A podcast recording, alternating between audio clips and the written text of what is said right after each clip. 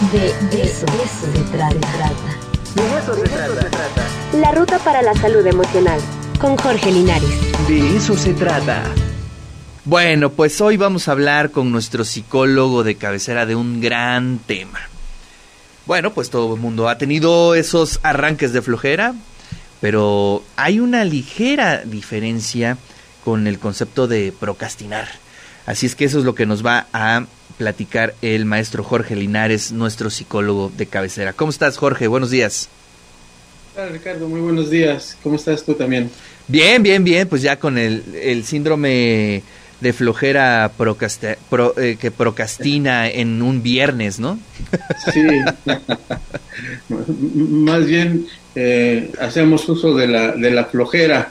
Ahora, pues es muy común que todos los eh, que hemos permanecido de alguna forma en confinamiento, hagamos uso más constante de la flojera, ¿no? Que no es más que mantener energía, ¿sí? Eh, primitivamente así era el, ser humano, como no únicamente se ocupaba de cazar, de, buscar qué comer y entonces pues una forma de guardar energía precisamente era descansar, ¿no? Entonces, digamos que de alguna forma es algo que nos, eh, eh, nos ayuda a guardar energía, solamente que si la convertimos esta flojera en un hábito de vida, lógicamente esta flojera nos va a llevar incluso a sentimientos de, culpa, a sentimientos de apatía, ¿no? Y, esto eh, se ha vivido mucho ahora con, principalmente con los niños, con los adolescentes y muchos adultos, pero principalmente los adolescentes que permanecen mucho tiempo dormidos o, o viendo la televisión o sentados sin hacer nada, ¿sí? ¿Por qué? Porque eh, hacen uso de esta flojera. Es decir, eh, si tengo que arreglar un, un, contacto de luz, ¿sí? Y digo, ay, bueno, mejor lo, lo hago al ratito. Y me pongo a ¿Dónde, ¿Dónde he escuchado eso? ¿Dónde he escuchado eso, Sí, ¿verdad? y, me pongo a ver la televisión y, y, luego digo, bueno, pues ya lo tengo que hacer. Y lo hago tres, cuatro horas después. Esa es la flojera. Claro. ¿sí? Pero la procrastinación, la procrastinación es dejar ese arreglar ese contacto para mañana, para pasado, para tres días después, y que aunque sé que no tengo luz, ¿sí? pero la sigo dejando. Es decir, en la procrastinación estoy consciente, tengo eh, claramente lo que debo de hacer, pero ¿qué sucede? es que no me gusta arreglar la luz porque me da miedo, a lo mejor me va a dar un toque o la conecto mal, ¿no? Y, voy a ocasionar ahora sí un cortocircuito en toda la casa, ¿no? O, no tengo la herramienta y tengo que irse a pedir a mi vecino o comprar algo, por lo tanto me desmotivo. Y digo, no, o sea, luego lo arreglo. Y pasan dos, tres días y no lo arreglo. Entonces, si vemos la procrastinación, es una desmotivación, más allá de ser perezosos. La procrastinación, la procrastinación, además el nombrecito está medio complicado a veces. algo, algo. sí, este, es un estado de ánimo, ¿sí? Eh, de desesperanza, de desmotivación, incluso nos llega a invalidar, altera nuestra autoestima, ¿sí? porque decimos, no soy apto para hacer esto no, no tengo la habilidad para hacer esto. Y eso me desmotiva. Y entonces dejo las cosas, pero sí actúo. O sea, en lugar de arreglar el contacto, me pongo a lo mejor a arreglar la bici o incluso hasta lavar los trastes, ¿no? Hacer la comida, pero dejo el contacto ahí, a pesar de que no tengo luz. ¿sí? Esa es la procrastinación. Lo vemos también en el trabajo, ¿no? En el trabajo a veces nos piden hacer, no sé, reportes y, lo voy dejando, lo voy dejando. ¿Por qué? Porque o no tengo toda la información, o la información que tengo no es veraz, o tengo que hacer cálculos, en fin, no, lo, no me gusta hacerlo porque no tengo la habilidad, las herramientas, el conocimiento, y eso me desmotiva. En eso consiste la procrastinación. En tanto que la flojera, bueno, eh, tengo que hacer la estadística, sí, la hago al ratito, descanso, me tomo un cafecito y ya me la pongo a hacer. ¿sí? O sea, aunque hay autores que dicen que la flojera, que es similar a, la pereza, o más bien es un sinónimo de pereza, ¿sí?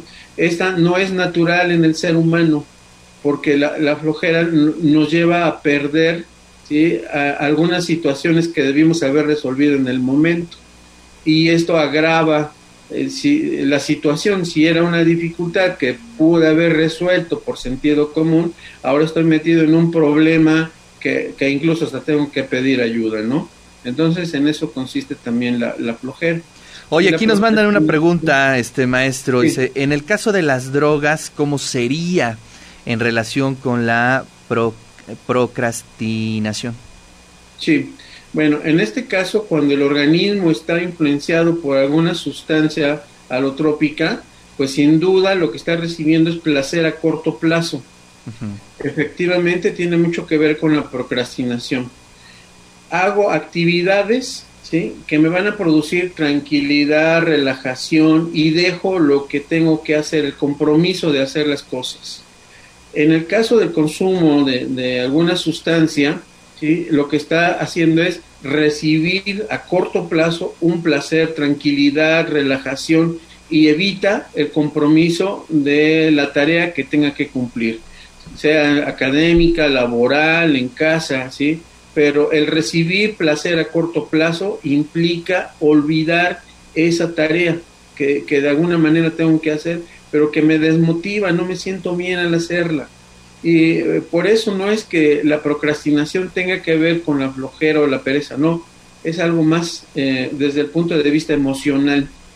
Subyace la depresión, la tristeza, el desánimo, ¿sí? esa es la procrastinación y en el caso del consumo de sustancias, bueno, pues es un autoengaño, ¿no? Porque aún eh, recibo ese, esa desviación, ¿sí? En donde me siento mejor y olvido lo que es eh, el compromiso, la responsabilidad de cumplir con alguna tarea que aunque sé que me beneficia, que aunque sé que tengo que hacerla, la voy dejando, la voy dejando, la voy dejando. Y eso se hace un hábito. Y, pelear con un hábito es muy complicado. Es muy fuerte. Sí, ese es el problema entonces de la procrastinación, que genera un hábito. Y, por ejemplo, si hablamos en el, en el, ámbito deportivo, hacer un movimiento para que sea correcto en, la ejecución de ese deporte, vamos a hablar que se requieren de 1500 movimientos para que el cerebro lo vaya fijando y salga de manera eficaz, ¿sí? resulte eficaz en ese movimiento pero cuando hay errores y, modificamos ese movimiento, pues se va a requerir más o menos el doble para poder corregir eso, porque ya lo habitué, ¿sí?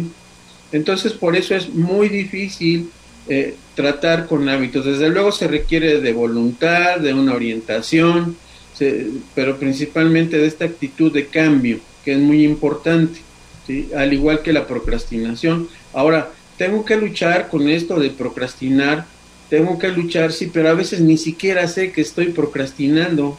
A lo mejor me autocalifico como perezoso y flojo, y todos me dicen eso, ¿no?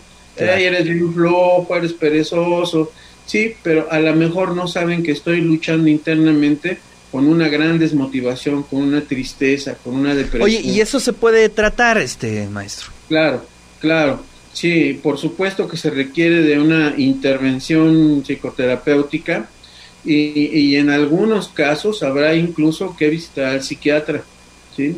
Pero sí, desde luego que se requiere de una, de una orientación, de una asesoría, de personas que estén preparadas para tratar este tema, ¿no? De evitar que cuando los califiquen inmediatamente de flojos, de, apáticos, ¿no? No, hay que ver en el fondo qué sucede con la procrastinación. Ese es el, lo, lo mejor para una vida Hay solución, hay solución, esas son buenas hay noticias. Solución. Por supuesto que hay solución. ¿no? Recordar que no, no estamos solos, es cuestión de, pedir ayuda.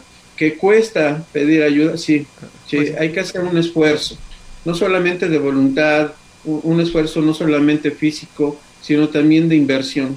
Si podemos invertir en algunas otras cosas que nos producen placer, bueno, hay que buscar también la salud mental.